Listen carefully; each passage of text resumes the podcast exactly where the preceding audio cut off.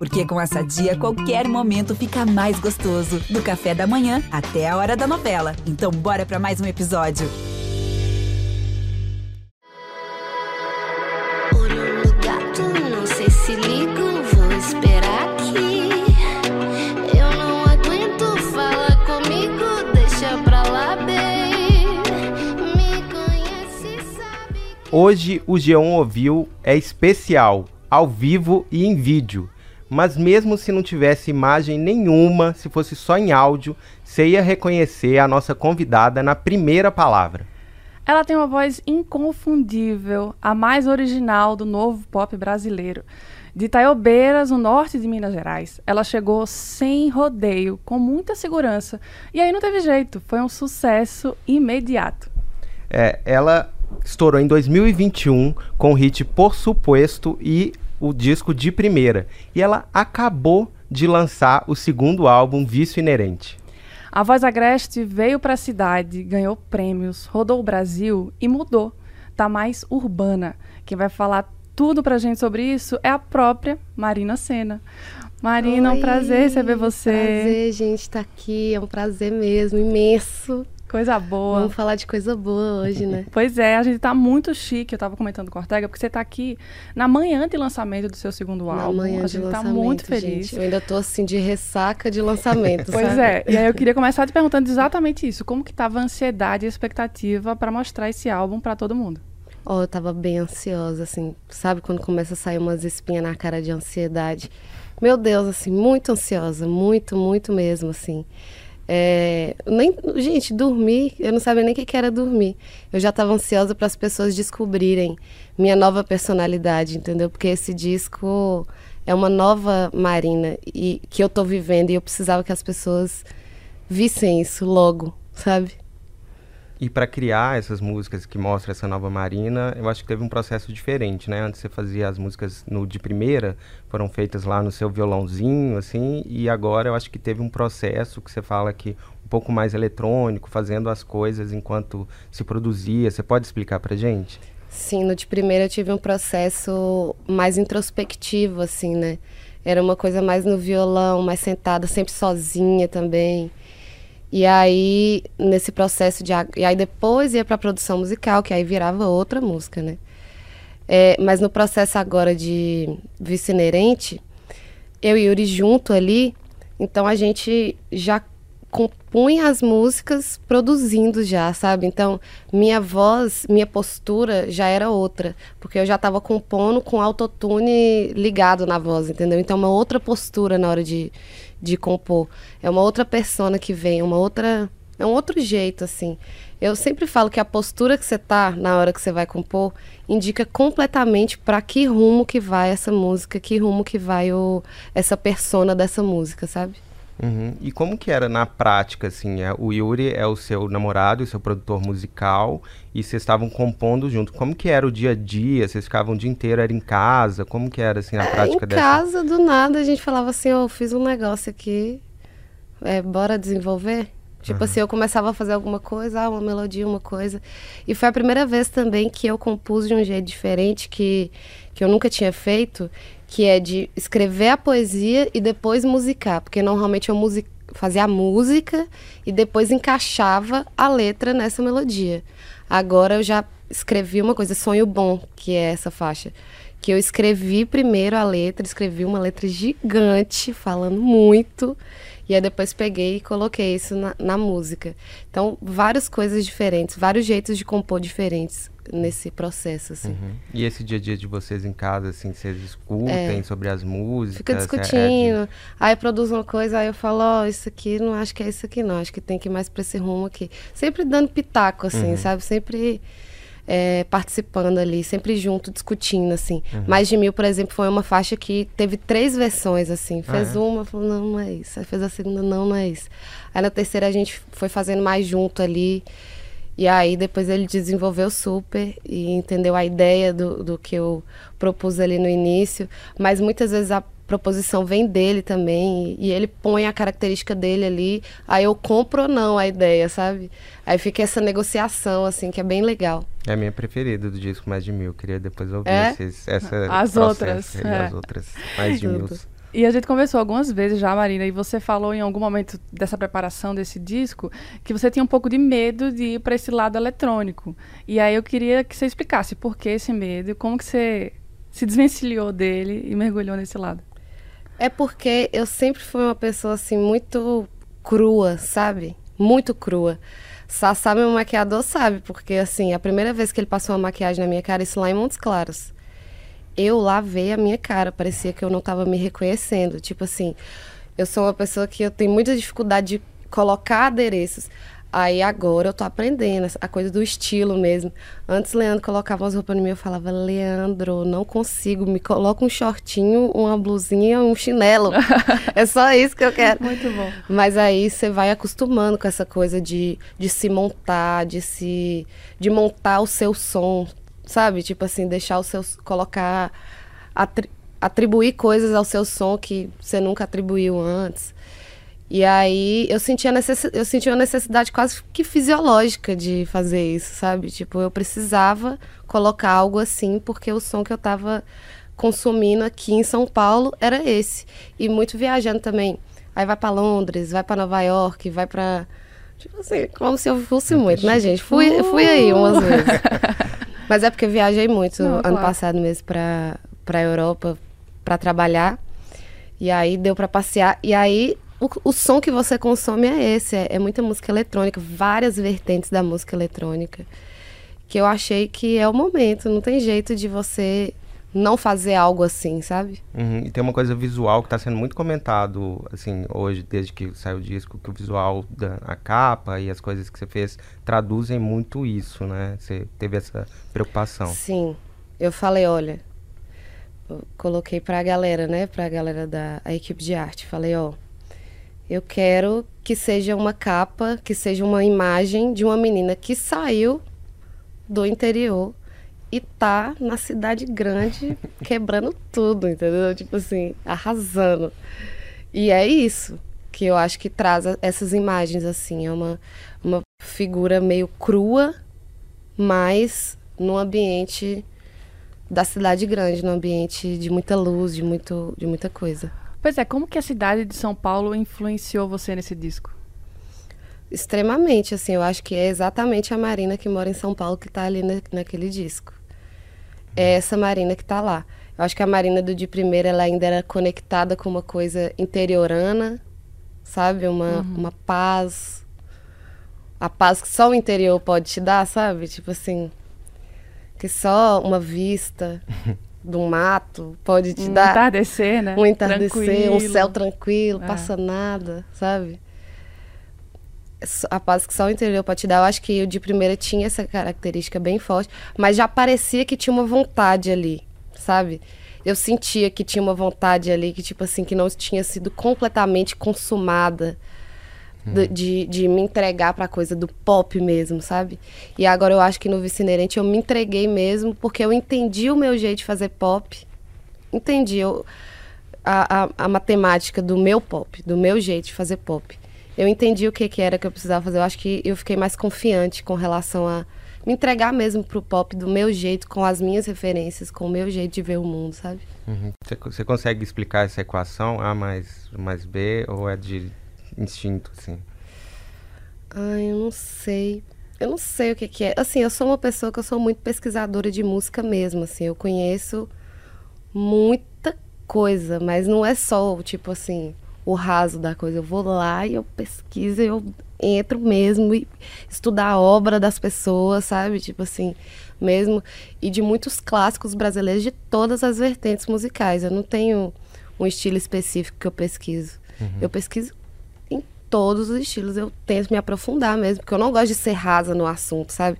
Gosto de ir lá e conhecer o que que a galera que conhece mesmo, sabe? Aquilo ali é, gosta, sabe? Uhum. É, eu acho que isso pode ser um diferencial. Uhum. Em mineirês você encasqueta. Encasqueto, exatamente. Eu encasqueto com a coisa assim que ninguém me tira. Aham. E eu acho que uma coisa nesse disco que deu pra ver que você encasquetou foi com o grime, que é um estilo inglês, que é de, de rap eletrônico, que uns caras de São Paulo vieram e pegaram e fizeram um jeito paulista, brasileiro do grime, e você trouxe, tem uma parceria muito legal nesse disco com o Flesos. Você Sim. pode falar dessa parceria? Pra mim, o, o Brime é o som de São Paulo mesmo, assim. Porque São Paulo, pra mim, é essa cidade que conecta o Brasil com o mundo. Aqui que a gente tem mais contato com culturas de todos os tipos, culturas diferentes. Você vai no centro, tem um restaurante sírio, tem um restaurante peruano, tem um restaurante congolês, tem... É congolês que fala? Nem sei. É. Ma- Mas tem todo tipo de comida, todo tipo de pessoa do Brasil inteiro, do mundo inteiro. Eu acho incrível, assim, eu fiquei apaixonada com São Paulo, com o tanto de coisa diferente que você vê aqui.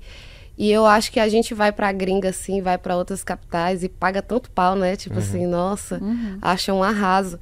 E a gente tem essa cidade aqui dentro do Brasil e ainda tem a nossa comida, gente. Que aí, Que é beleza, pode especial. falar de qualquer capital do mundo. Me fala a capital que tem a nossa comida. Então, pra mim, São Paulo é uma das melhores capitais do mundo. Porque, além de tudo, ainda tem o povo brasileiro, ainda tem a comida brasileira. É perfeito. Um lugar que conecta com o mundo. E ainda tem gente, ainda tem brasileiro. O melhor, o melhor dos mundos, assim.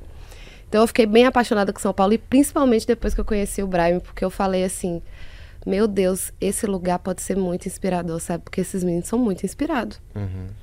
E eu achava que não, eu ficava assim, ai não, São Paulo, cidade de pedra, sabe? Ai, muito prédio, poluição, sabe? Eu Agora tá assim. apaixonada. Agora eu fiquei assim, que isso? São Paulo é um arraso, São Paulo é maravilhoso, sabe? É muito bom isso, ver as pessoas vindo pra cá e correndo atrás do sonho, sabe? Tipo assim, eu sou essa pessoa que vim pra cá pra trabalhar, pra correr atrás do meu sonho, pra fazer contatos, pra ver pessoas, pra conhecer coisas. Isso é uma coisa muito do rap, né? Esse- É. essa... E que tal? Conte um pouquinho pra gente dessa música. É, gente, a gente compôs ela muito bêbado, tá? Já Olha, vou a gente falando. aqui. gosta assim, de bastidor, da confusão. Eu, Yuri e Flesos no estúdio, assim, muito bêbado. Eu não sei como que a gente conseguiu fazer essa música. Eu Hum. não sei. Porque eu lembro de flashes, assim, eu nem lembro direito como é que foi. Sabe o que, que aconteceu, como que a gente compôs. Muito bêbado, foi ótimo. Mas assim, aí depois que a gente fez ela, eu falei, olha, Flesos, vai pro meu disco, viu? Não vai pro seu, não, vai pro meu. É a cara do meu disco. Eu vou pôr no meu. Sei que você não me esquece, tá na minha mão. Hoje, se cê aparece, é só confusão. Mesmo sem te ver,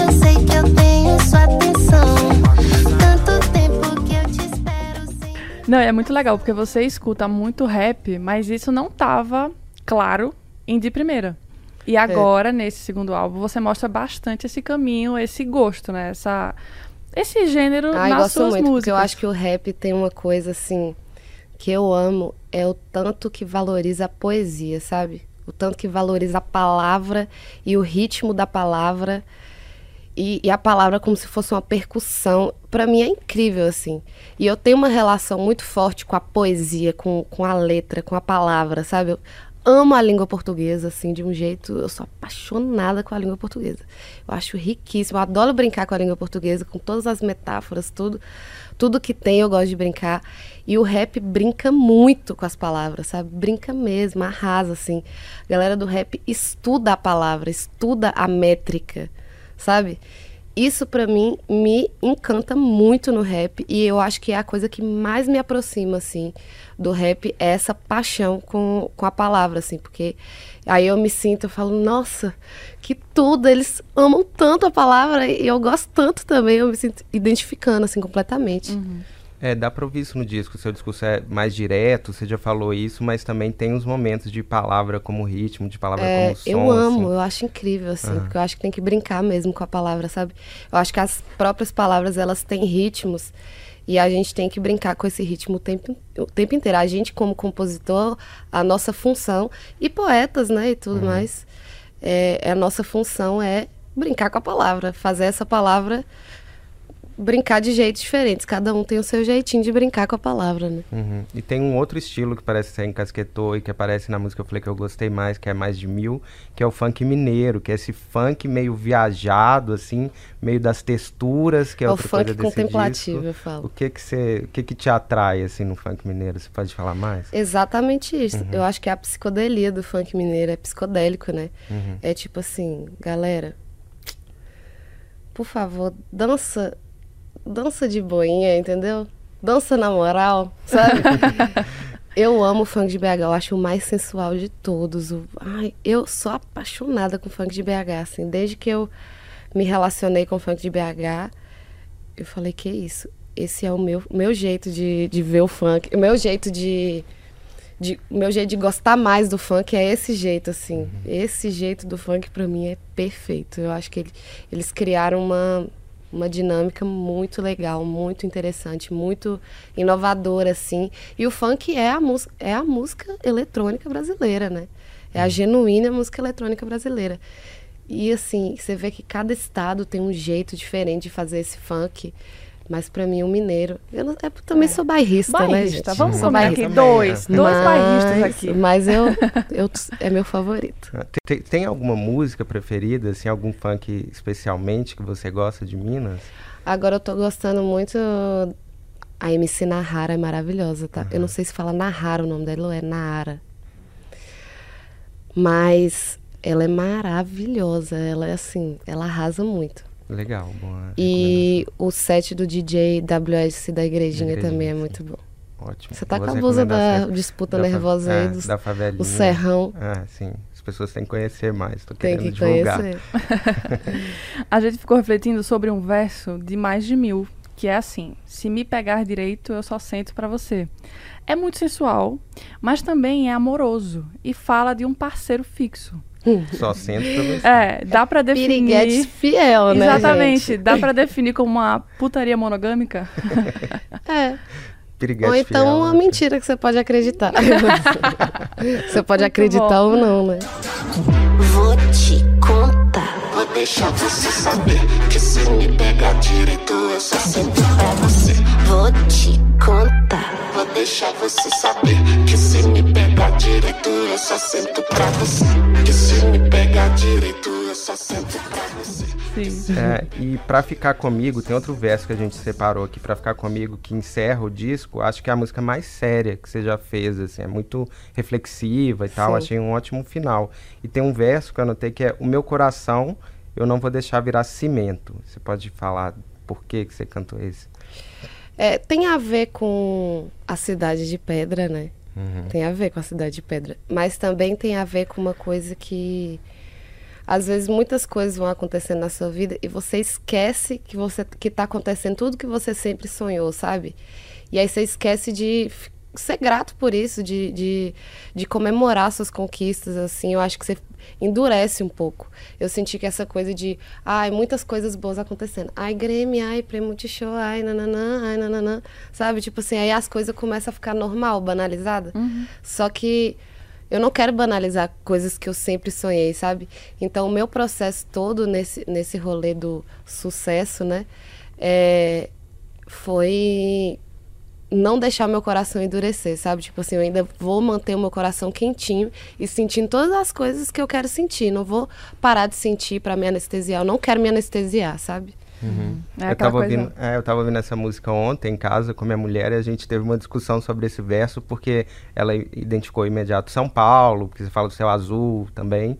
E eu falei, tem um discurso que você fez depois de, é, de rolar umas coisas no Prêmio Multishow, de haters e tal, que você falou, gente, eu não vou me acostumar com isso, não é normal, isso me afeta. E aí eu achei que tinha a ver meu coração não virar cimento por causa disso. É. A gente fez uma aposta. é porque até São com essa Paulo, era coisa do hate, você precisa se anestesiar pra você dar conta, sabe?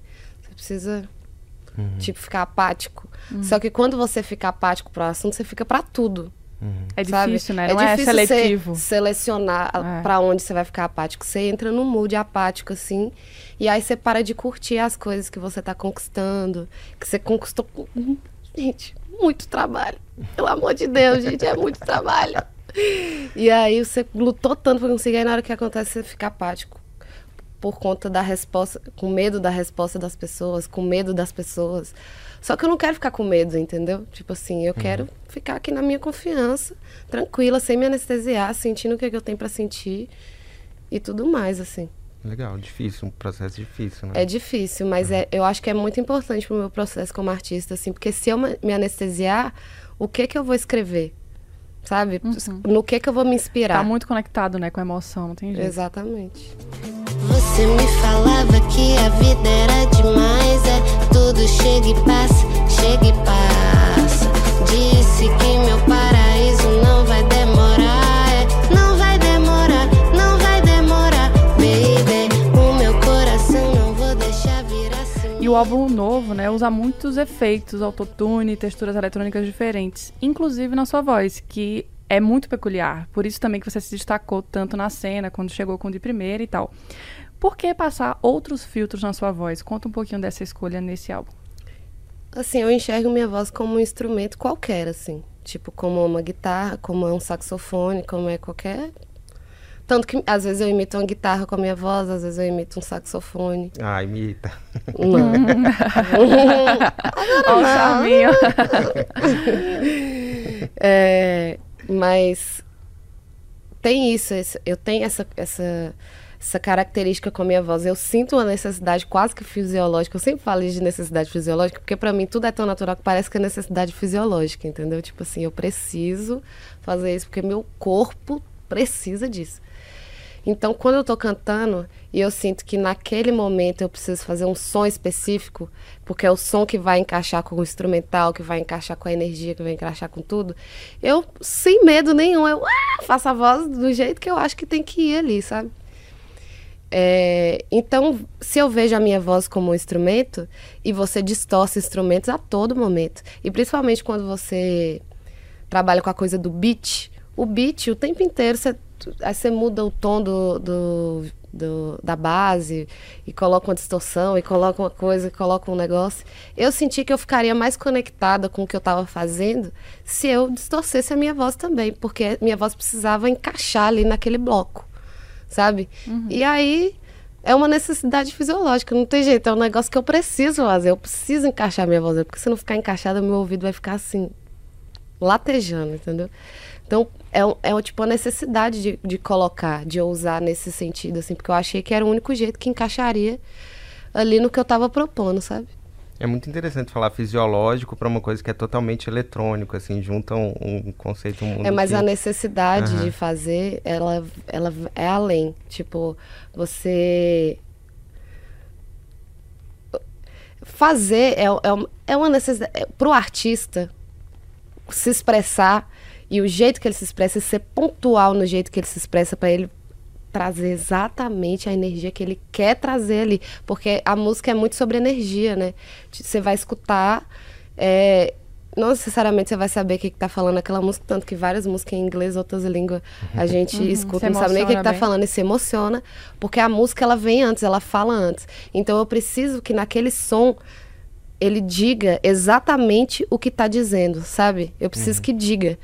E aí, pra, pra dizer, eu vou usar o atributo que eu precisar usar pra, pra aquele som sair na- dizendo aquilo, sabe? Já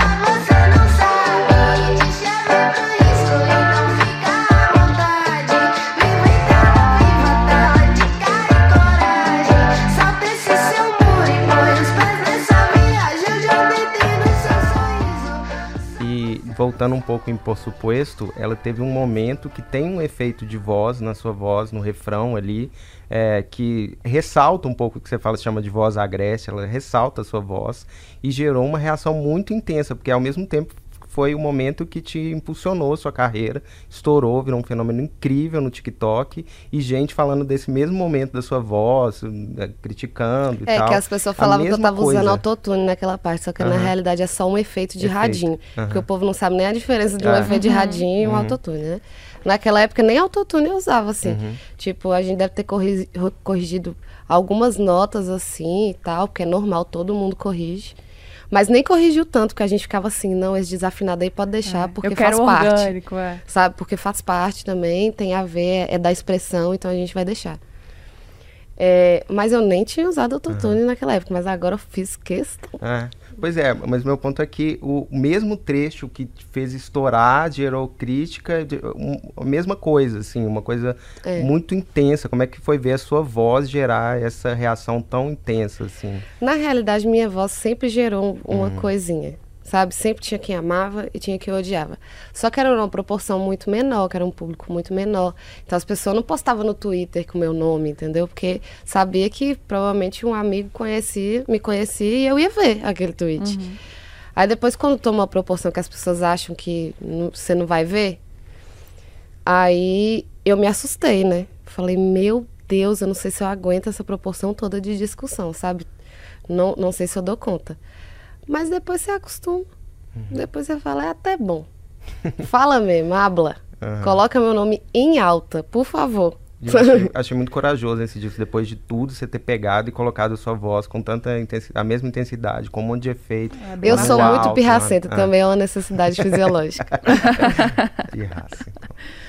Pois é, e tem outra música no disco que des- destaca muito a sua voz, que é Mande um Sinal. Eu estou particularmente apegada a essa gostou? música, sim. E que é a mais sentimental dessa nova leva, né? Desse, dessas É. 12 músicas. Qual foi a fonte de inspiração para Mande um Sinal? É... O que, que foi a inspiração para Mão de um Sinal, gente? Eu não sei. Mas por que essa, essa coisa que não é brinca com Cassiano, é MPB zona mesmo, Ah, que difere sim, é. do, do resto do álbum, né? É, eu senti vontade de fazer, porque eu acho que tem que ter dinâmica, né? Sim. E aí eu senti vontade de fazer alguma coisa mais lenta, mais romântica, mais. Vamos dizer, uma, tem uma pureza ali na música, né? Eu senti vontade de fazer uma coisa mais pura. Eu acho que o Mande Sinal traz uma pureza, um amor muito puro, assim, uma vontade genuína de encontrar a pessoa, de Tipo assim, eu não preciso nem que você me veja, só preciso ver seu nome no jornal, assim, que eu já vou ficar bem, só pra eu saber que você tá bem, saber que tá tudo bem, assim. Eu, eu gosto bastante dela também. Bem romântica. Passa um tempo aqui, tipo um tempo atrás. Lembra a gente assim, conversa boa. Madrugada tem breja pra chegar. O cinzeiro tá a ponto de transbordar. De olhar. Sei que cê tá aí, tá querendo ligar.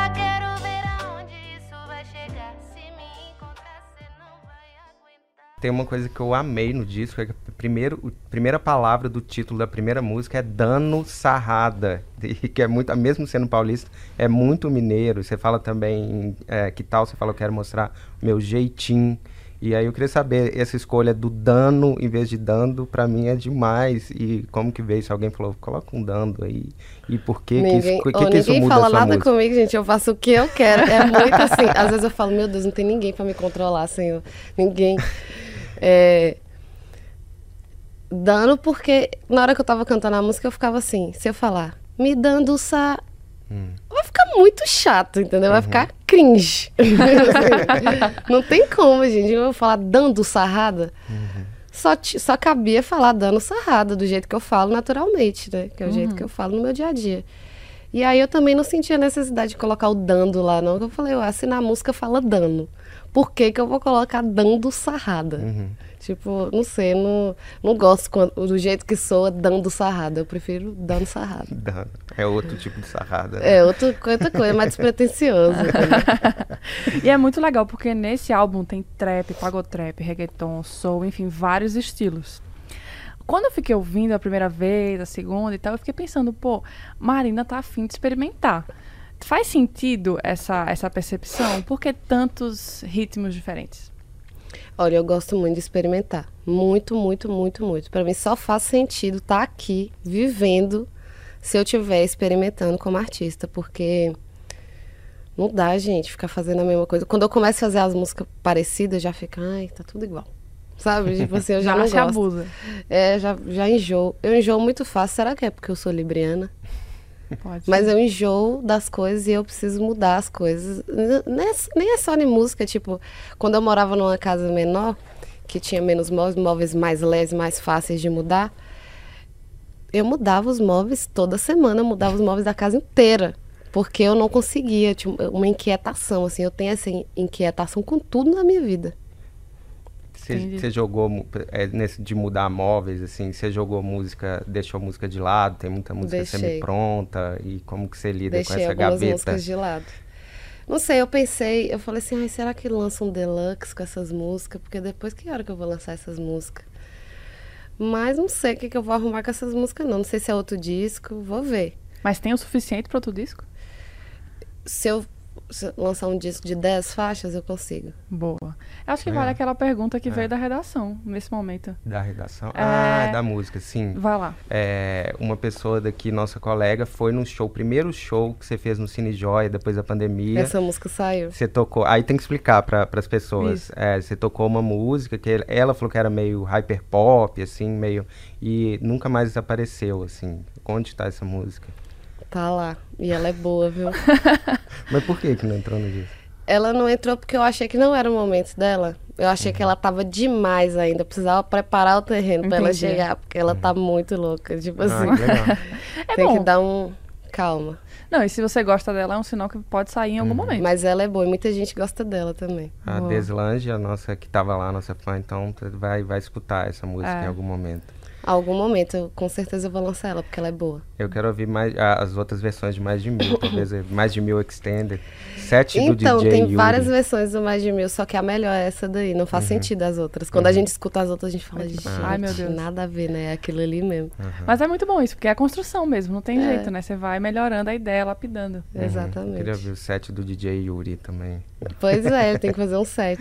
É. E aí uma coisa que todo mundo pergunta de fã também é de clipe. Já tem dois clipes, né, prontos, um lançado e um pronto, Olho de Gato dessa música. Isso. E quais vão ser os próximos, você já sabe? Eu quero fazer clipe de muitas, na real. Hum. Já tem vários roteiros que eu Ah, quero é? ir lançando aí no decorrer desse ano. Porque eu quero trabalhar esse álbum bem especificamente, cada música. Eu acho que Entendi. todas as músicas têm muito potencial, assim. E aí eu vou fazer imagem pra tudo, até porque eu sempre gosto de atrelar uma imagem ao meu som, assim.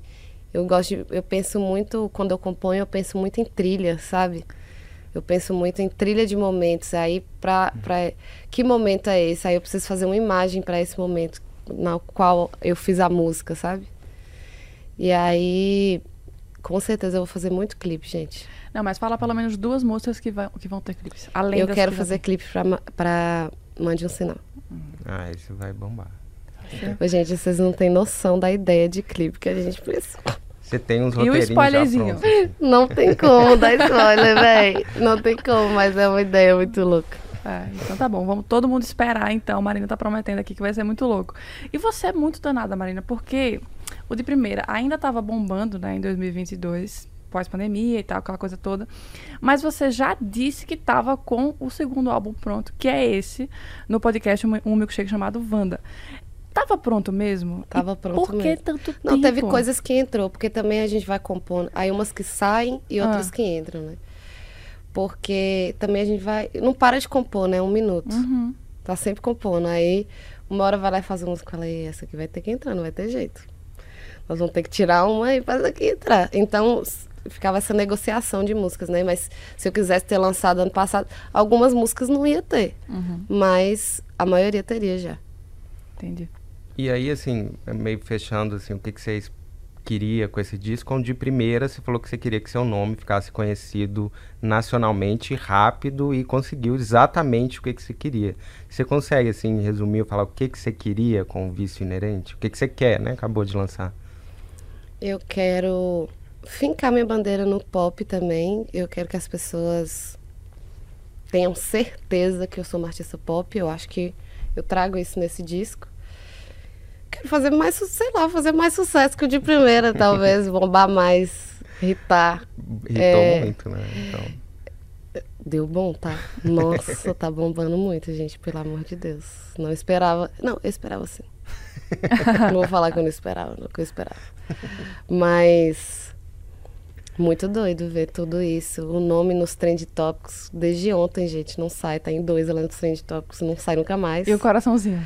Eu fico, meu Ô Marina, e uma, uma coisa é tipo assim, por suposto, não tinha cara, entre aspas, de TikTok e viralizou, né?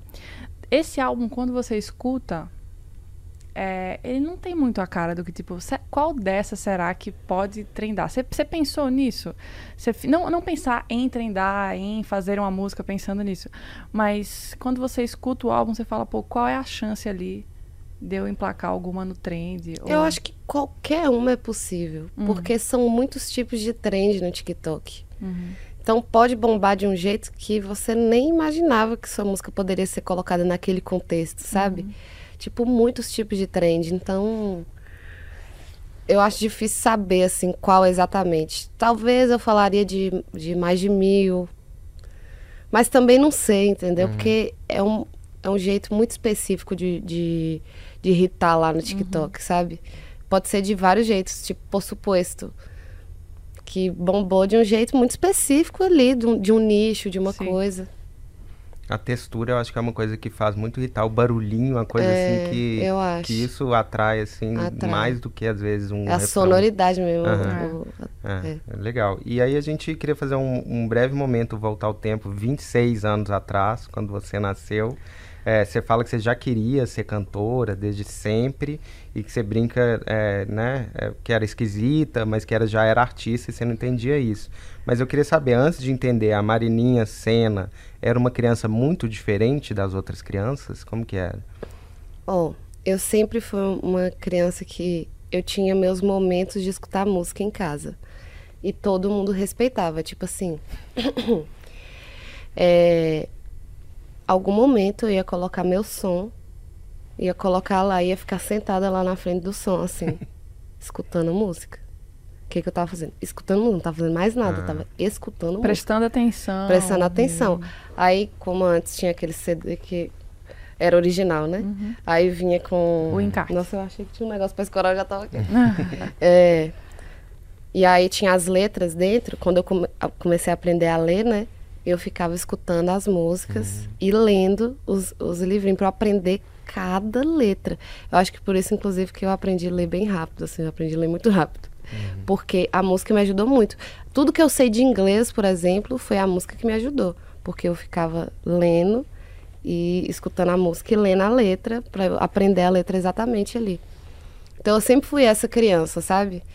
É, muito intensa, muito aparecida, sabe? Eu sempre fui intensa, assim, aparecida e gostava de aparecer mais que todo mundo. E aí queria sempre ser a que ia apresentar na escola, a que ia cantar, a que ia estar no meio, a que ia, sabe, tá tudo. Teve uma vez que. Gente, essa história é muito boa. Teve uma vez que na escola ia ter a apresentação da Branca de Neve. E eu, eu falei assim, gente, eu sou a mais aparecida daqui. Eu que tenho que ser a Branca de Neve, tipo assim, sabe? Me dá o meu lugar. Aí, não fui a Branca de Neve, né? Nossa. Foi uma outra, uma menina que era até amiga minha, que foi a Branca de Neve. Aí eu fui o quê? Fui a bruxa. Gente, tem uma foto minha. Eu fiquei assim uma semana na escola chorando. Arrasada. Eu mandei minha mãe ligar na escola, vocês acreditam? Mamãe, liga lá, pelo amor de Deus, eu quero ser a Branca de Neve. Eu chorava, chorava, fiquei o dia inteiro chorando. Nossa, gente, chorei muito porque Ela eu ligou? não. Não, você falou que ligou aí. E aí ligou, ela falou, pelo amor de Deus, Eu preciso de resolva, paz. faz alguma É. coisa, essa menina não para de chorar e tal. E aí, enfim, não foi a Branca de Neve, foi a bruxa. Aí tem uma foto minha que eu tô olhando pro espelho. E eu lembro o que, que eu falava quando eu olhava pro espelho, que eu olhava e falava assim. Não, isso não vai ficar assim. eu falava isso olhando pro espelho. Gente, tem a foto que eu tô assim olhando pro espelho com a cara, o olho cheio de água, assim, olhando pro espelho, tipo. No final, elas fizeram a coisa certa, porque É. eu realmente encarnei a bruxa. Eu queria ser a Branca de Neve. Aham. Tipo assim. Isso que eu tava pensando, é um bom diretor te colocou É, lá como uma bruxa. e Exatamente. você- E aí eu fiz o personagem certinho, que eu coloquei o espelho e disse, não, isso não vai ficar assim. Quantos anos você tinha? Não sei, deve que tinha uns seis, sete, por aí. Senti uma veia de Nossa. atriz aí, você também, Demais, Ortega? é, Não, é. eu, gente, sinceramente, se eu tivesse dinheiro quando eu era criança, se minha família fosse uma família rica, Ah, eu era atriz mirim. Eu seria assim, ó, três anos, comercial. já tá na Globo, meu filho, já tá assim, comercial, não sei o quê. Eu, modelo, eu queria falar assim, eu quero ser famosa, eu quero ser ou atriz ou modelo ou cantora. Uma Deu coisa que eu certo. fiquei curioso no, no meio da resposta, mas que estava muito boa, é dos CDs. É, você lembra alguns CDzinhos lá que você mexia? Alguns... Tinha, tipo, Gal Novelas, de Javan Perfil, sabe? Tipo, as Legal. coletâneas que tinha. sim. Tinha Coleção todas Milênio. essas coletâneas. Tinha é, Leone, é, Um Barzinho Violão. Esse é muito bom. Muito Esse é clássico, é muito todo mundo é, tem um tem barzinho violão. É, Cássia Eller, Gal Costa, muito Gal Muito Costa. MPB, então. Né? Muito MPB. Uhum.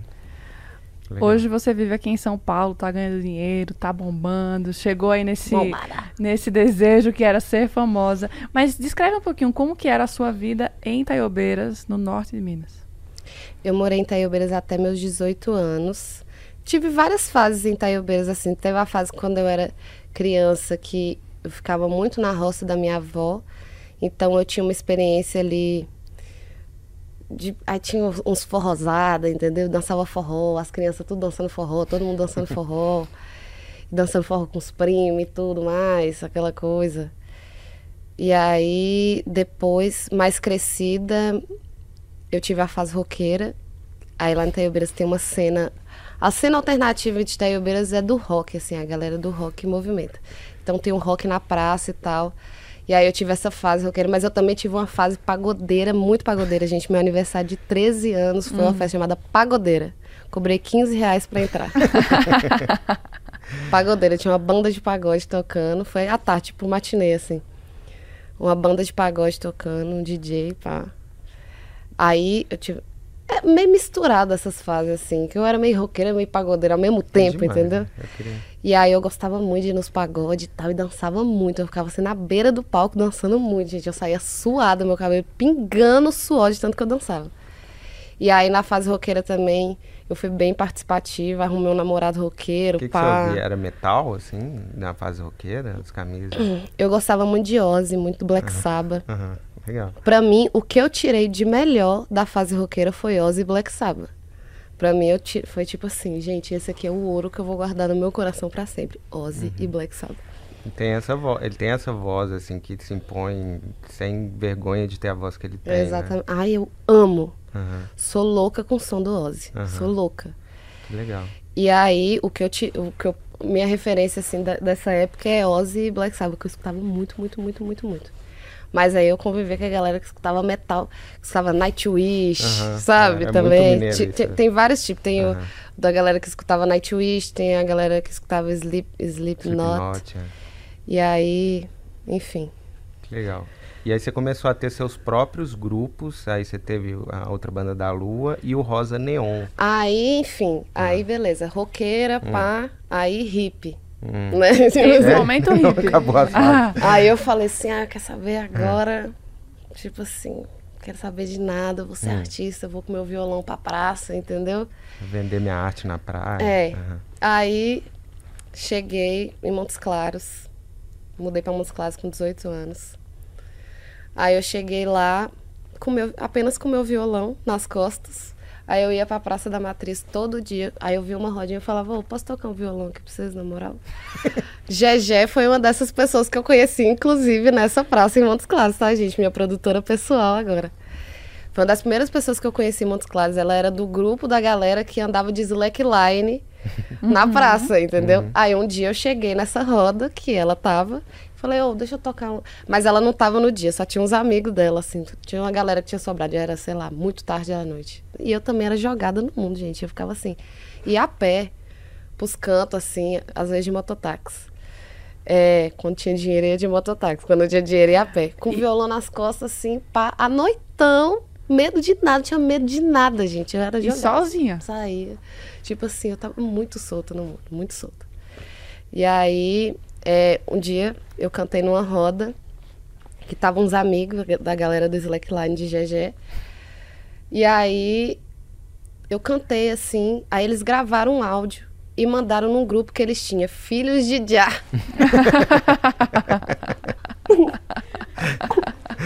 Mano. Filhos de Já. Aí mandaram nesse grupo dos Filhos de Já. Nós é regueiro, né, filho? Nós, nós é regueiro. Aí, é, aí o povo ficou, gente, quem é essa menina? Quem é essa menina? Quem é essa menina? Aí os meninos, ah, amiga nossa, chegou aqui tá, tocou um violão aqui pra nós, não sei o que, não sei o que. Agora nós temos uma amiga artista e tal. E eu não era ninguém, tá, gente? Eu era um Zé Ninguém. Ninguém sabia nem meu nome direito. O povo achava que eu era hippie mesmo. Já já achava que eu era hippie. morava no- porque no eu não barril. tinha, eu não tinha celular com WhatsApp. Eu não tinha nada SMS. assim. eu- eu- era SMS. E na época já existia celulares moderníssimos. Já, já, já, já tinha. Ah, não pode falar marca, né? Mas já, já, já tinha um celular ótimo. Aí. é, e eu lá. Eu lembro, Jajé, que meu primeiro celular, inclusive, foi você que me deu. Um Nokiazinho, o, o primeiro celular com WhatsApp. Um Nokiazinho quadradinho, pequeno. Ai, falei. Pode falar, tem Não. problema, pode falar. Quadradinho, pequenininho assim. Meu primeiro celular com WhatsApp foi Jajé que me passou um dela, que tava sobrando lá. Aí tá. Os meninos mandaram esse áudio, ai, que não sei o quê. Nossa, amiga nossa, artista e tal. E o povo, gente, como assim? Como assim? Aí depois eu fiquei uma semana sem ir na Praça da Matriz. Aí o povo já tava assim, moça, essa menina não existe, não. Vocês estavam inventando. Vocês receberam um áudio qualquer aí, mandaram aqui pra nós falando que vocês conheceram a menina. Você lembra Mentira. qual que era a música que você tava cantando? mano? Eu cantava? Baby, I'm so alone. Vamos pra Babilão. Baby, baby, Babilão. E eu fazia a minha versão, assim, bem blues. Tocando assim. e cantando. Gozar sem se preocupar com amanhã. Eu amava essa música. Aí o povo chamava essa música de Xandão, né? Porque fala de Xandão, toca Xandão, toca Xandão. Virou minha música de trabalho, Aham. entendeu? Na Praça da Matriz só dava Xandão. Aí. é, Aí um dia, tá, eu cheguei lá, aí fiquei uma semana, aí o povo já tava achando que era mentira, que eu era uma miragem, tipo assim, que não existia. Aí um dia eu tava lá na Praça da Matriz, em alguma roda assim, tocando, que eu parei, toquei, aí veio uma manada de gente assim, é a menina, é a menina! é a menina, é a menina! Aí vieram atrás de mim e falaram, véi, você tem que ser amiga nossa, vem andar com nós e não sei o quê. Aí, enfim, pra Enturmou, sempre. enturmou. Enturmei mesmo, foi minha primeira turmona, assim. E aí depois, Sassá, que é meu maquiador, olha como é que eu conheci ele. Hum. Eu tava trabalhando de bartender numa, numa boate com um amigo nosso, que, que é Guilherme, que é amigo nosso, que, a gente, que é da galera do Slackline, nessa mesma galera que eu conhecia. Aí ele me arrumou esse rolê de, de trabalhar num, num, num bar de uma boate lá com ele. E eu lá fazendo drink, vendendo cerveja, pá. Aí chega Sassá, o mais estiloso da festa. Na hora que Sassá apareceu na porta, falei, meu Deus, muito estilo, muito estilo, muito estilo. Aí ele foi lá e chegou assim, escorou na mesa e falou assim, nossa, que cerveja cara! que cerveja cara! E eu lembrei disso, essa nunca saiu da minha memória desse dia. Aí depois um amigo em comum apresentou a gente oficialmente, mas a primeira vez que eu conheci Sassá, eu tava no- atendendo ele. no. Você lembra, Sassá? Sassá tá aqui, gente. Vocês não estão vendo, mas demais. Sassá tá aqui no cantinho. e E aí aí, você fez essa, entrou nessa galera que eu imagino que aí daí você entrou no, na outra banda da Lua, Aí eu né? conheci a galera da Outra Banda da Lua, embolou, embolou, embolou, até que conheceu o povo da Outra Banda da Lua. Uhum. E aí a gente fez esse movimento, porque a Outra Banda da Lua, na realidade, é um movimento em Montes Claros, assim. Uhum. Eu acho que a gente é, ousou no mercado Montes Clarense ali, sabe? Enquanto artistas, enquanto posicionamento de banda, sabe? Então a gente juntou uma, uma juventude que estava um pouco dispersa, cada um no seu movimento, assim. Aí a gente juntou, que é da galera alternativa, sabe? A gente aglomerou essa galera porque todo mundo queria apoiar uma coisa que era autoral, uma coisa que era da cidade, uma coisa que estava bem feita, que todo mundo estava vendo que estava bem feita. Então todo mundo queria abraçar, assim. E as músicas muito boas, muito representativo pra gente lá, sabe? Era tipo assim, um rolê mesmo de a gente cantando o orgulho de ser norte-mineiro, assim.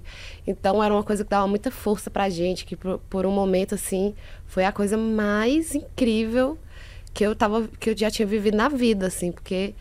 E até hoje, eu falo assim, gente, sabe quando que eu era feliz? Porque eu falo assim, eu era feliz mesmo, feliz, na época da outra banda da Lua. Porque ali, nossa, eu fazia o que eu queria.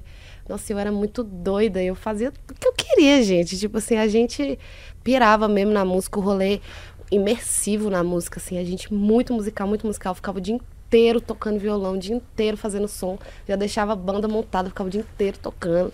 A nossa vibe era imergir na música mesmo. A gente parava, colocava um sonzão e apagava todas as luzes para escutar um disco novo que saiu, sabe? A gente tinha, uma, tinha essa experiência de pesquisa com a música muito forte e que para mim é a coisa mais importante que eu tenho, que é essa experiência com a música que a gente teve, assim. Que hoje em dia eu não tenho tanto tempo de ficar escutando disco e tal, parando para escutar um disco. Mas, assim, aquele momento ali que eu vivi com a outra Mana da Lua, que eu pude emergir na música dessa forma, já, eu já levo para a vida inteira, entendeu? Tipo assim, já é conhecimento para uma vida. Eu acho legal dar o contexto, assim, para quem não, não conhece muito, assim, é, de Montes Claros, assim, que na época que você estava chegando em Belo Horizonte, assim, muitas pessoas comentavam e tal. E eu tenho uma amiga que morava em Belo Horizonte e é de Montes Claros. E ela leu uma entrevista sua falando: "Não, eu vim aqui para Montes Claros e o pessoal aqui é muito livre, muito louco, as pessoas fazem.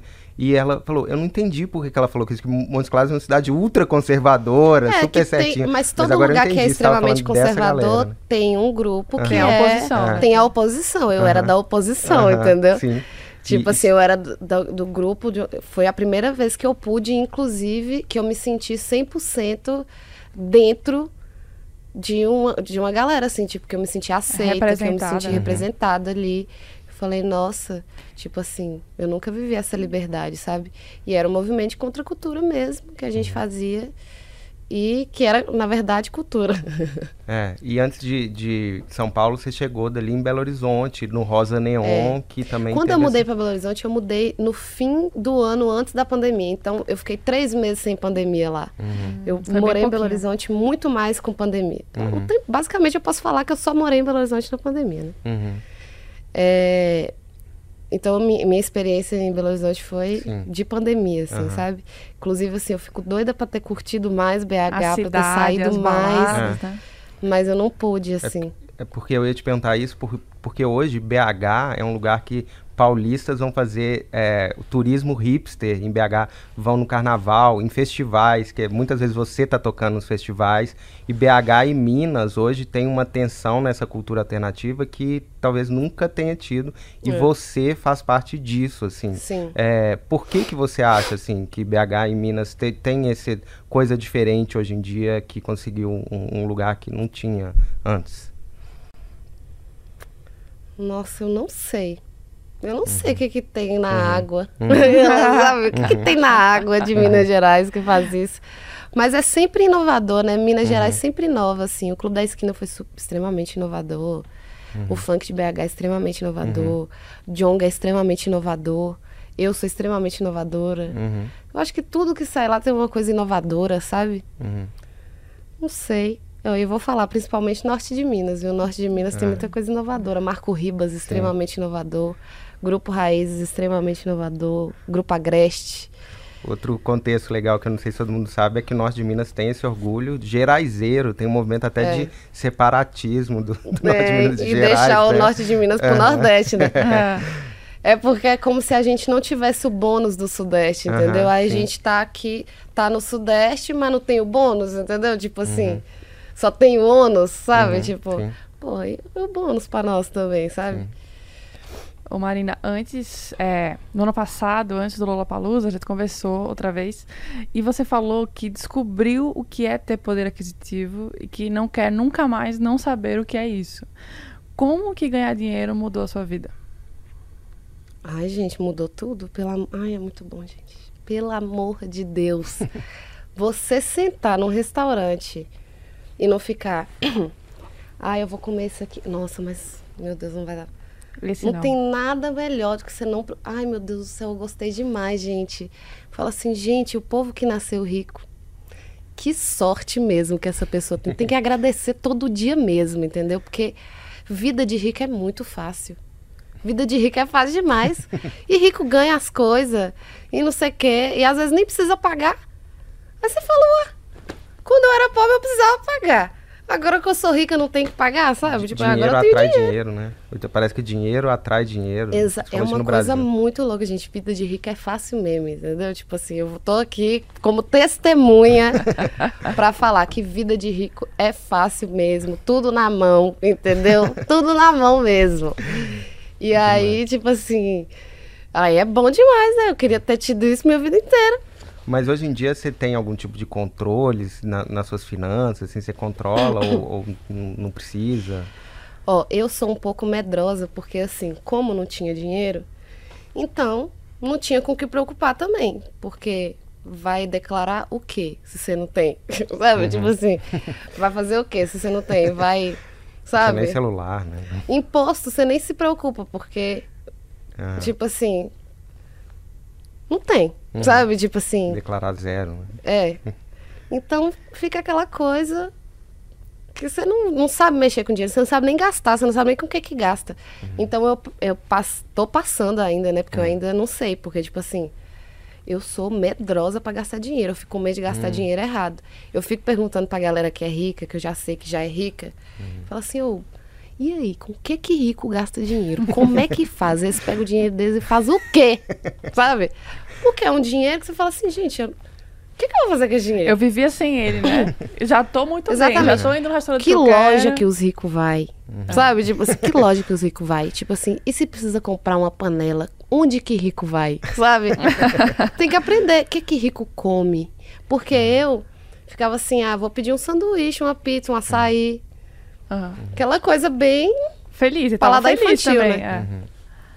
Aí você descobre que rico come comida peruana, que rico come comida italiana, que rico come não sei o que. Você fala, ah, entendi, vou pedir uma comida italiana, sabe? É assim que rico gasta dinheiro. Aí é isso, eu tô nesse processo aprendendo. Inclusive, a- o que fazer com esse dinheiro. Eu fico assim, eu deixo ele aqui, sabe? Eu fico assim, ó, vou nem mexer, deixa ele quietinho, Não gasta igual doido. sabe? Não, então Mas- você é controlada. Eu sou muito controlada, eu sou extremamente controlada. Assim, eu não controlo no meu conforto no dia a dia. Aí eu falo assim, não, também eu ganhei um dinheiro bom que eu posso ter o meu conforto, merece. entendeu?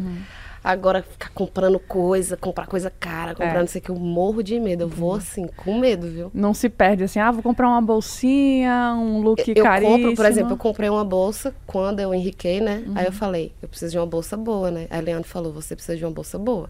Leandro é o estádio. meu status. você precisa de uma bolsa boa.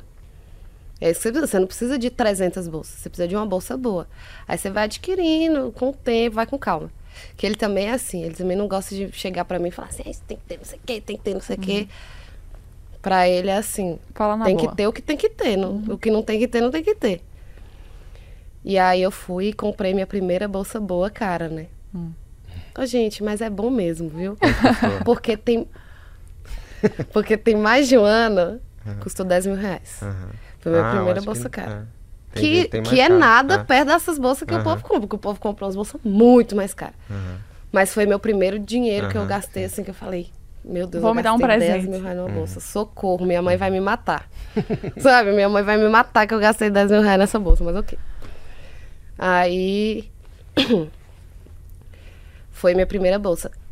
E ela dura até hoje, eu uso ela até hoje, tá aqui. Tem mais de um ano que eu comprei essa bolsa. Mais de um ano, não, tem um ano que eu comprei essa bolsa. Não sai uma linha, gente. Não, sabe, a bolsa tá intacta do jeitinho que eu comprei. Eu falei, ô dinheiro bem gasto, meu Deus do céu. Porque do tanto que eu uso bolsa, ia, assim, já ia estar estraçalhada se fosse, se não fosse essa, sabe? Mas realmente, gente, o negócio é bom mesmo. Eu acho coerente, porque você falou do coração não virar cimento, né? talvez não tenha a ver com a bolsa de 10 mil reais, mas continuar valorizando, né? Tipo assim, não, não, não banalizar o que É, você ganhou. Não, que conquistou. mim eu sei muito bem o valor do Aham. dinheiro, sabe? Tipo assim, Isso é bom, porque eu sei que eu tô. Quando eu tô eu falo assim, é isso aqui, né? Tipo assim, é uma dificuldade pra muita gente, sabe? Tipo assim, porque eu já estive num lugar que 5 reais era dinheiro. Eu já briguei com um amigo meu por conta de 5 reais, caiu bastos, mano. Eu briguei com ele porque ele. Pe... E ele era uma pessoa que tinha uma família ali que dava uma grana pra ele, entendeu? E aí ele pegou 5 reais meu, eu falei, ô. Você sabe que 5 reais é o meu almoço, né? Que eu pego minha marmitinha. Tipo assim, se você não me pagar, eu vou ficar com raiva. Porque 5 reais é um almoço que eu não vou almoçar. E aí eu brigava a ponto de 5 reais, sabe? Agora eu fico assim, ai gente, 5 reais, sabe? Tipo Aham, assim. Mas E a o- cabeça segue no lugar. Eu achei interessante isso. Ah, porque sim. deve dar uma desbaratinada quando você olha a conta É. bancária. Uhum. Pra quem Eu evito até olhar. E tem outra coisa que, que custa dinheiro, as pessoas às vezes acham que não custa, mas custa que é fazer disco. E tem uma história muito legal do primeiro, do de primeira, que é o Jonga ter te ajudado, e eu fiquei curioso nesse agora, como que foi, né, a, a parte de viabilizar um disco. Agora é gravadora, né, Uhum, amor? sim. Agora é outra história. Mas agora também eu tinha dinheiro pra bancar várias coisas também. E o Jonga... E a gente usa também muito da publicidade. Uhum. É, na época do de primeira, eu tinha lançado Me Toca, aí quando eu fui lançar, voltei pra mim, eu entrei pra quadrilha, né? Uhum. Aí eu fiquei um tempo na quadrilha, depois que eu lancei o disco de primeira, a gente entendeu que a gente estava montando já a nossa estrutura assim e que, que seria melhor porque eu, eu, basicamente eu fiz a minha própria empresa, entendeu? Hum, que a Eu- quadrilha eu- é a produtora do Jonga, né? É, do Não, Djonga. ela não entrou pra uma quadrilha, assim, que, que às É, vezes alguém clicou explicar, agora no explicar. G1. É, não, a quadrilha é, é o selo do Djonga. E aí eu entrei, e aí no momento do lançamento do disco, ele me, me deu uma base ali. Uhum. É, e aí depois do disco, meio que a gente entendeu que eu tinha criado a minha própria estrutura, assim, e que não fazia sentido ter uma outra estrutura junto ali, porque eu tenho um jeito de trabalhar que eu vou montando minha estrutura, eu quero, eu quero personalizar o meu trabalho. Então eu preciso que sejam pessoas que estão lidando com o meu trabalho especificamente. Uhum. E aí eu, a gente sentiu essa necessidade, mas assim, são os parceiros até hoje. E Legal. inclusive vou fazer feat com uma galera aí da quadrilha. Hum, Vai rolar um, uma, umas coisonas, né? Massa. Doida demais. legal. Mas Jonga, ele. Desde a Outra Banda da Lua, ele postava muito Uhum. É, a Outra é Banda da Lua, postava muito Rosa Neon. Incentivador, né? E um som que- Incentivador. Ele postava Outra Banda da Lua, tipo assim, a melhor coisa que tá rolando, sabe? Tipo assim, dava o maior crédito Muito pra Outra legal Banda da isso. Lua. Uhum. E era uma banda do norte de Minas que fazia um sucesso ali em Montes Claros e tal. Mas ele defendia pro Brasil, assim, tipo, isso aqui é a melhor coisa que tem, sabe? E um som que as pessoas não associam imediatamente, né? Hoje Exatamente. talvez mais com rap. Mas ele, ele também é muito pesquisador de música. Ele conhece tudo. Conhece tudo. E faz muita diferença no fim, né? Quando você pesquisa mesmo, quando você tá por Faz dentro, você toda sabe. a é diferença. Ele conhece tudo. As bandas que estão surgindo agora lá em Minas, ele conhece tudo.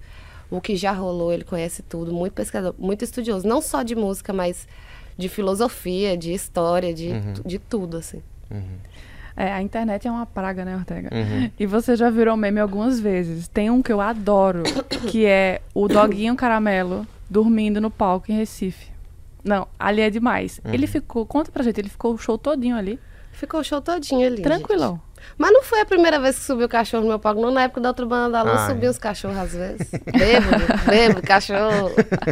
E nós não Achei que era cachorro bêbado, depois entendi que É. bêbado. também. Bêbado e cachorro. Mas a gente também sempre. É a rua, né? É isso. Aham. Entendi. Legal. É, mas no, no show de Recife foi muito legal, gente. Ele ficava dormindo. Aí tinha hora que ele virava a barriguinha pra cima, assim, olhava pra mim. Aí eu ia lá e cantava pra ele, assim, tipo, luta por mim que eu tô dentro, eu tô nascendo lá. Muito bom.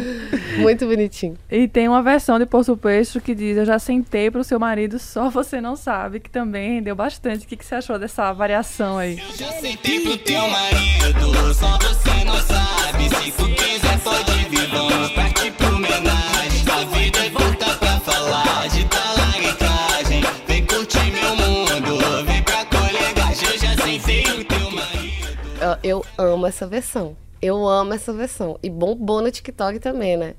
Eu amo, eu amo os meninos que fizeram. E agora eles fizeram de tudo pra amar você também. Tudo pra mamar você. Ah, não né? E aí. Muito bom, gente. Eles são ótimos. Aham. E aí tem essa internet ser uma praga de trazer muita alegria pro povo brasileiro, mas também tem muita coisa de gente chata lá. E rolou aquele hate no começo. Eu achei muito legal o seu discurso de eu não vou me deixar de sentir o que eu tô sentindo. E eu queria saber como que aquilo te afetou na prática, assim, o que que aquilo, no seu dia a dia, como que você, que aquilo, né, te, te afetou. Nossa, na época eu fiquei muito mal. Na época eu fiquei muito mal. Eu dei umas travadas. Teve um dia que eu travei as costas assim que eu não conseguia levantar. De tanto que eu tava assim, tensa, muito mal, muito mal. Chorava, chorava, chorava. Aí depois. Não sei, eu caí a ficha. Eu falei, ai, gente, Uhum. eu acho que isso é normal. Sabe? Tipo assim, é isso, eu vou ter que aprender a conviver com isso. Legal. E aí eu aceitei, porque eu tava relutante a ter que conviver com isso. Mas eu vou ter que conviver, essa que é a grande realidade. Porque eu não, eu não vou conseguir mudar as pessoas. Eu não vou conseguir mudar esse jeito que funciona. eu- O jeito que as pessoas funcionam. É assim, o mundo é assim desde sempre.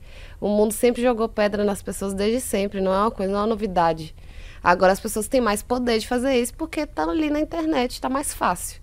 Mas a realidade é que sempre foi assim. Sempre foi assim. As pessoas sempre jogaram pedras umas, umas nas outras. É, essa é uma coisa, um, um, um jeito que o ser humano achou de ver a vida desde sempre.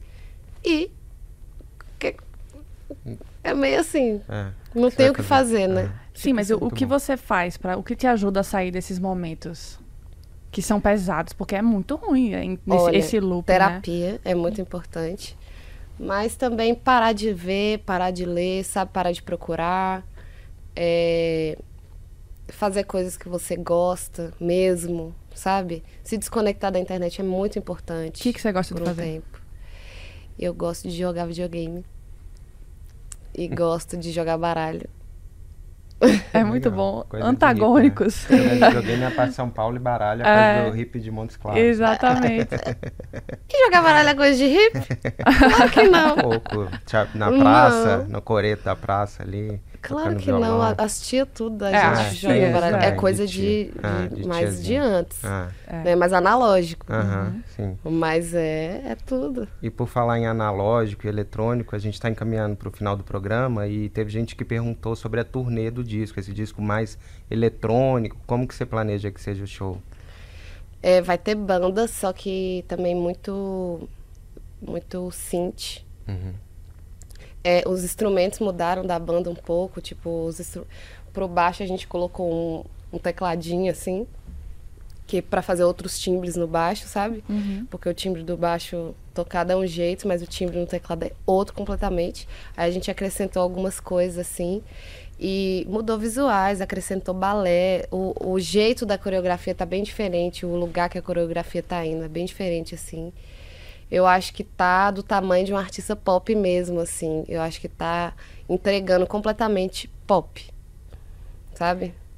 E dentro do pop é muito importante essa parte da dança, né? E Muito. você usa muito isso, já usava de primeira, é um show muito performático, você dança. Quando você colocou o balé, eu falei, "Pô, ela tá entendendo tudo que ela precisa mesmo, porque faz diferença. Faz toda a diferença. de- no preenchimento do palco, assim, né? Então, nessa, nesse novo show, a gente pode esperar também você bem dançante. Bem, bem mais dançante, inclusive. Isso é um desafio pra você? Você gosta de dançar? Você fica... Eu amo dançar, eu amo, amo, amo. Quando eu era criança também tinha esse momento do agora ela tá dançando. Deixa ela. Sabe, tipo assim, eu colocava um sonho e começava a dançar muito, tipo, fazer coreografias e tudo. É, sempre gostei muito de dançar. Eu fiz balé por muito tempo. Quando eu morava em Montes Claros, fiz balé de novo. Fiz vários workshops de vários tipos de dança, de dancehall, de hip hop, de fiz balé clássico. Fiz dança contemporânea. Fiz várias coisas assim relacionadas à dança. Eu tive- sempre tive essa relação com dança. Teve uma época, inclusive, em Montes Claros, Mais uma história de música. Teve uma época, inclusive, em Montes Claros, que eu queria desistir da- de ser cantora para fazer um curso para poder ser professora de dança. Uhum. Que eu queria, tipo assim, ah, sei lá, dar aula para criança, sabe? Dar aula de balé clássico para criança, fazer alguma coisa assim. Tipo, ser professora de escolinha de dança, entendeu? Eu teve um Marina momento que eu quis fazer isso, que eu falei, ai, chega, eu não quero mais querer tanto, eu não quero essa, essa coisa de cantar. E, e com relação a cantar, eu sou muito ambiciosa, sabe? Eu quero chegar muito longe com isso. Então, quando você quer chegar muito longe, é muito trabalho. Você tem que entender, você tem que entender que você vai ter que doar, entregar sua vida completamente para aquilo. E aí eu via essa coisa de cantar muito nesse lugar, de tipo assim, meu Deus, se eu for aqui, eu vou trabalhar demais. Se eu for aqui, pode ser que eu consiga viver no interior, que eu consiga ter uma outra dinâmica, entendeu? Uhum. É, e no Festival The Town agora, você vai fazer um show em homenagem a Gal Costa, você falando você pequenininha, lendo, ouvindo e lendo CDzinhos e agora Uma tá das primeiras músicas que eu aprendi na vida foi de Gal Costa. Foi Brasil, mostra a sua cara. Bem com a voz bem pra Aham. fora, né? Quero ver. E as professoras me colocavam no balcão, assim, no recreio, pra ficar distraindo os, os- as crianças, né? Tipo assim, eu ficava lá, Brasil, mostra a sua cara, quero ver quem paga. Seu público, seu primeiro público. Meu primeiro público, Que meus legal. cachorros e, e, o povo da escola. E aí vai ter essa música no show, e como que vai ser essa homenagem? Você já tá pensando? Aí eu, ó, eu ainda tô pensando nesse repertório, mas tem umas que eu vou ter que pôr com certeza. Vou ter que pôr da maior importância, com certeza. Vou ter que pôr nada mais, com certeza. Nossa, essa é demais. Ah, Essa, isso pelo amor quero de ver. Deus, esqueça tudo. Que Não, bom, gente, curioso certeza que vai ser lindo. Agora já tem um momento curtinho pra você fazer o seu publi. Tem show de lançamento, conte aí. Convide a galera. Gente, tem show de lançamento dia 5 e 6 de maio. Dia 5 na Áudio aqui em São Paulo e dia 6 no Vivo Rio, no Rio de Janeiro. E vai ser incrível. Eu tô esperando vocês lá porque vai ser estreia desse disco que acabou de sair. E a gente conseguiu preparar uma coisa incrível pra vocês. Vem e dá muito streaming em Vício Inerente, tá, gente? Porque tá bom mesmo, né? Eu não, eu não gosto de falsa modéstia, entendeu? Eu vou aqui falar logo. Tá bom mesmo, vai escutar. E eu achei muito legal essa conversa e depois reouvir o disco nessa conversa, pensando no que você falou, ficar encasquetado com as coisas ali. Eu adorei. Obrigado por você ter Muito ter obrigada, gente. foi um Amei prazer. muito. Valeu. Joia. Valeu. A gente fica por aqui, infelizmente. Queremos ficar horas a mais falando com Marina. Mas é isso. Até o próximo G1 Ouviu. Tchau. Tchau, gente. Tchau, tchau.